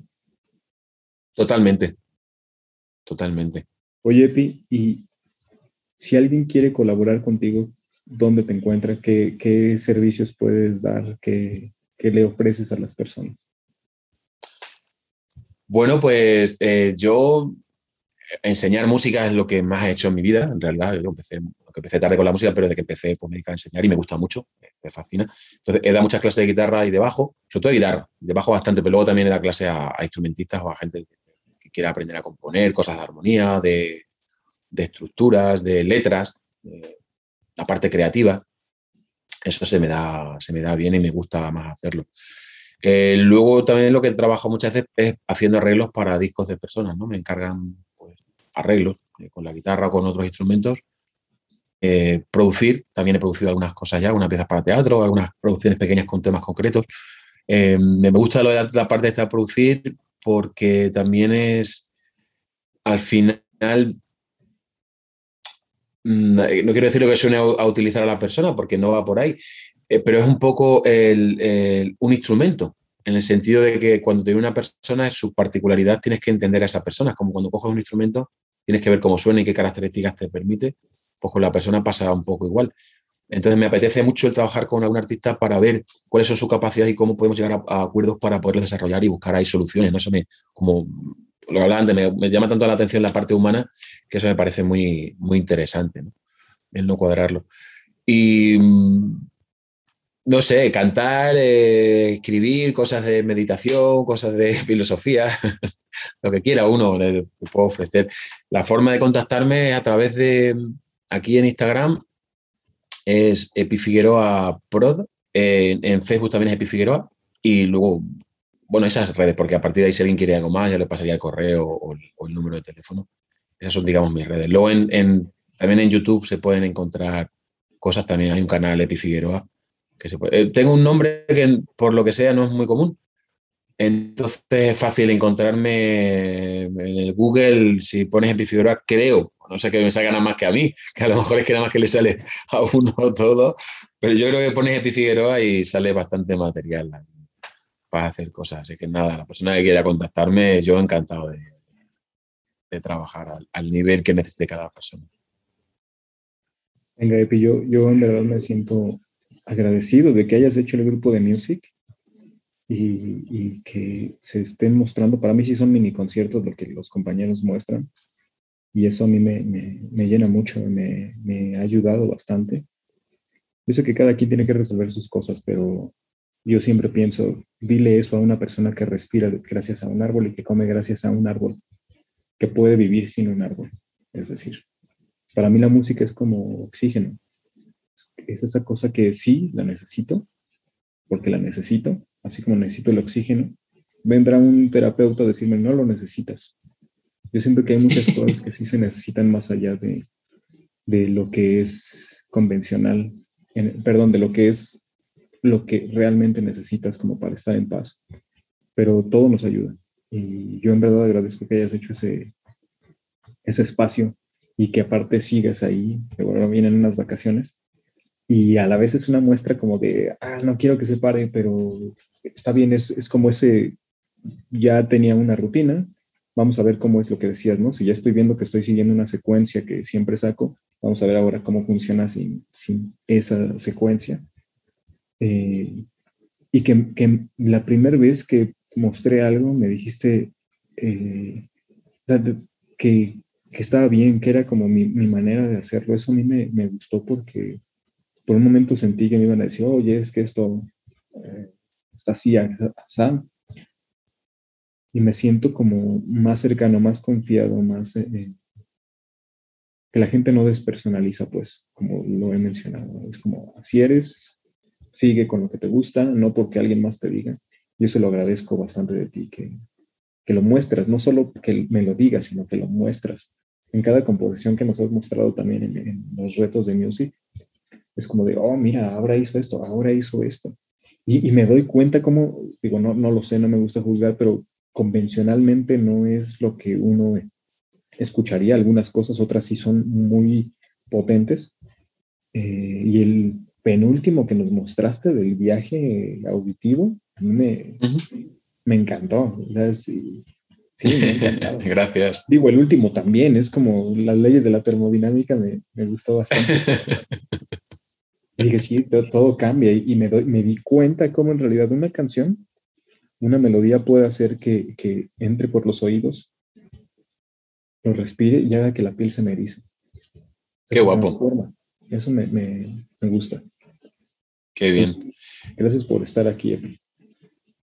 Gracias a ti y además que me lo has valorado siempre, te agradezco un montón porque todos los compañeros me, me lo habéis agradecido, ¿no? Y tú eres unas personas que encima me lo agradeces conteniendo un lenguaje en el que los dos somos personas un poco fuera de, de la norma, ¿no? De que nos gusta hacer cosas que están fuera de, de lo más estructural, entonces puedes entender a ese nivel, es un regalo.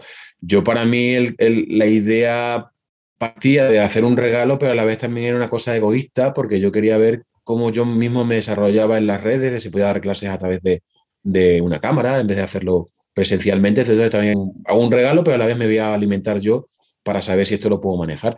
Y la retroalimentación que me ha venido de vosotros es brutal, a, nivel humano y a nivel artístico, porque lo que dices tú, todos los conciertos, has dicho que, los conciertos quedáis, los conciertos quedamos, porque tú también presentas tus piezas, o sea que es una cosa que hacemos entre todos. Y yo he hecho muchísimas cosas que no había hecho nunca, que patrones, ritmos, escalas que no había utilizado nunca, para mí ha sido un reto también el ponerme como... Me he puesto a la altura de vosotros en el sentido de yo he hecho también el esfuerzo, no he ido, oh, esto me lo sé y tiene que ser de esta forma, otra, no, porque primero porque no tengo ese, yo no llegaba a un punto donde yo creía que, que lo tengo ya todo clarísimo, pero también ha sido un, lo que estás diciendo ahora. Eh, me habéis permitido, como no me conocéis de nada, y estáis agradecidos, entiendo, por, por el espacio, me habéis permitido ser yo mismo, descubriéndome, os parecía divertido muchas de las cosas que mostrando, ¿no? Y yo lo que notaba una receptividad de, desde vosotros, y eso me permitía el lujo de, voy a hacer esta cosa y probar y probar y probar sin pensar que me estuviera juzgando, porque claro, cuando ya te pones a hacer un disco que voy a publicar, ya estás pensando en otras cosas, pero una cosa que sabes que todo el mundo está súper atento ese martes a escuchar lo que estás haciendo, eso es un regalazo que nos llevamos todos. Entonces, a mí también me habéis permitido, por una parte, el poder em, mostrarme todo mi nivel de, locura, de búsqueda, de, inquietud, de saltar de, una movida a otra, de meter el humor, de probar instrumentaciones que no haya probado, de generar eh, una pieza en una semana, que yo antes tardaba muchísimo en entregar las cosas, eso lo habéis regalado vosotros. Y luego, también lo que me da cuenta que intentando explicaros conceptos musicales sin tener que daros clase, sin tener que dar ahí la chapa de esto es por esto, por lo otro, por todas las veces he buscado un ejemplo de algo que os pudiera servir, que lo hacíais todos, ¿vale? Pero era que de mi intención siempre partía, voy a aplicar esto de esta forma porque creo que esto les va a ayudar a que entiendan que esto funciona así. Y para mí ha sido muy mm, enriquecedor el saber que, que puedo enseñar de una forma sutil y divertida sin tenerme que preparar durante una semana aquí toda la clase de decir lo que le voy a decir, ¿no? Si no haces una pieza y en la pieza incluyes lo que quieres explicar y todo un descubrimiento. O sea que yo, el Music ha sido un acierto aunque lo haya generado yo, es un acierto de todos y en el que me siento incluido y partícipe. Es como si estuviera fuera de la historia. De hecho, a veces digo que no soy yo, es una cosa que hacemos todos, ¿no? Está clarísimo, ¿no? funciona así, es, retroalimentación continua, continua. así que gracias. No, gracias a ti. Y aparte creo que el medio, digo, cada cuando uno tiene la oportunidad de conocer a personas del otro mundo, gracias a la tecnología ahora podemos tener una comunicación más, más directa, aunque no, no es lo mejor, pero la tenemos más directa. ¿Quién te iba a decir tú que yo no vamos a conocer? que no, no, podríamos saberlo, claro, obviamente, ¿no? Y fíjate lo que esta conversación que ha, que ha, versado un poco ahí de, de, fíjate, a mí me encanta el, el, haberte podido dar apoyo. Solamente, o sea, solamente el, el, hecho de, con todo lo demás, vaya que hemos compartido un montonazo de cosas, pero el hecho de darte el apoyo de que de entrada yo te pudiera escuchar y decirte, joder, esto que estás haciendo está de puta madre, porque es tu personalidad y lo puedes mostrar y está bien, para mí eso significa mucho, porque sé que, que te he dado una confianza que luego tú a partir de tu esa tarjeta ya la llevas. Tú ya te llevas ahí con esa historia, tú ahora ganas con ella lo que te dé la gana pero es muy importante, quizás por eso a mí me, machacaron tanto más de chico que, que, sé el valor que tiene. No lo hago porque yo tengo que hacerlo porque me han machacado, no, pero sí me hace ser consciente de que si a mí me hubieran apoyado en ciertos momentos concretos en mi vida, me hubieran hecho muchísimo favor y me hubiera desarrollado a más niveles antes, quizás, ¿no? Mejor no tendría este sufrimiento y no tendría también a los demás. Me, pasa que puedo entender a los demás. Pero a mí el hecho de haberte podido dar esa herramienta, que tú ya has conocido este mundo de la improvisación libre, que te puedas contestar, que puedas ver que, la, que las texturas de lo que tú juegas de gente que juega y que te, porque puedes decir, puta mierda, tío, resulta que yo era original y ahora resulta que hay, gente que también hace cosas de este tipo. Pero normalmente si te pasa como a mí es todo lo contrario, es como que te sientes reconfortado, digo, qué guay, ¿no? Joder, que hay gente que piensa como yo, que siente como yo, que vibra como yo y que compone como yo. Está perfecto. Ahí tienes tu campo y tu terreno para investigar y para inspirarte. Yo de verdad que agradecido, os estoy agradecido a unos niveles que no los puedo ni explicar, porque lo que hemos hecho estos, estos seis meses, ayer lo comentábamos, lo comentábamos con quién, porque hablando, porque tú, quieras que no, ya eres creador, ¿vale? A ti no te, no te considero un principiante, pero claro, Walter, Miguel, eh, John, eh, partían de la nada, ¿no? Y tú te fijas las piezas que han ido entregando y las cosas que han desarrollando y te das cuenta, eso, es magia porque con poquito, con poquito que, que, os he dado y lo mucho que hemos aportado entre todos, ¡boom! Las flores de cada uno se han abierto y es una pasada verlo y disfrutarlo. Que nada, agradecidísimo a esa locura de, del music. Ya veré el martes cómo estoy. ¿Qué me invento para el martes? Hago una sesión yo solo. Te, agradezco bastante por el espacio. nos extendimos un poquito más de lo que se había planeado, pero... Pues Estaba muy bien. Estaba muy a gusto. yo, digo... Estaba muy a gusto contigo, así. Pues te agradezco bastante y espero que la gente se inspire y que la gente también se acerque a ti. Perfecto. Te lo agradezco un montón. Te agradezco un montón. Tus palabras, tu espacio, tu tiempo, tu comprensión, tus preguntas, tu escucha porque, claro, yo decía que hablo un montón, pero claro, es que eh, es una persona en la que está ahí y no está por pasar el rato, sino que estás con toda atención escuchando, ¿no? Eso que justamente lo que hablábamos antes es, un regalo que tienes, esa capacidad de escuchar es un regalo. Así que agradecidísimo por tu espacio, que te vea todo perfecto y te vea todo muy bien y te sigas ahí desarrollando a ti mismo y, conociendo a ti mismo y regalándonos ese conocimiento ¿no? de lo que vas descubriendo, que es una gozada. Venga, Epi, te mando un abrazo. Te mando un abrazo. Chao. Un abrazo a todos. Igualmente, buen día. Chao.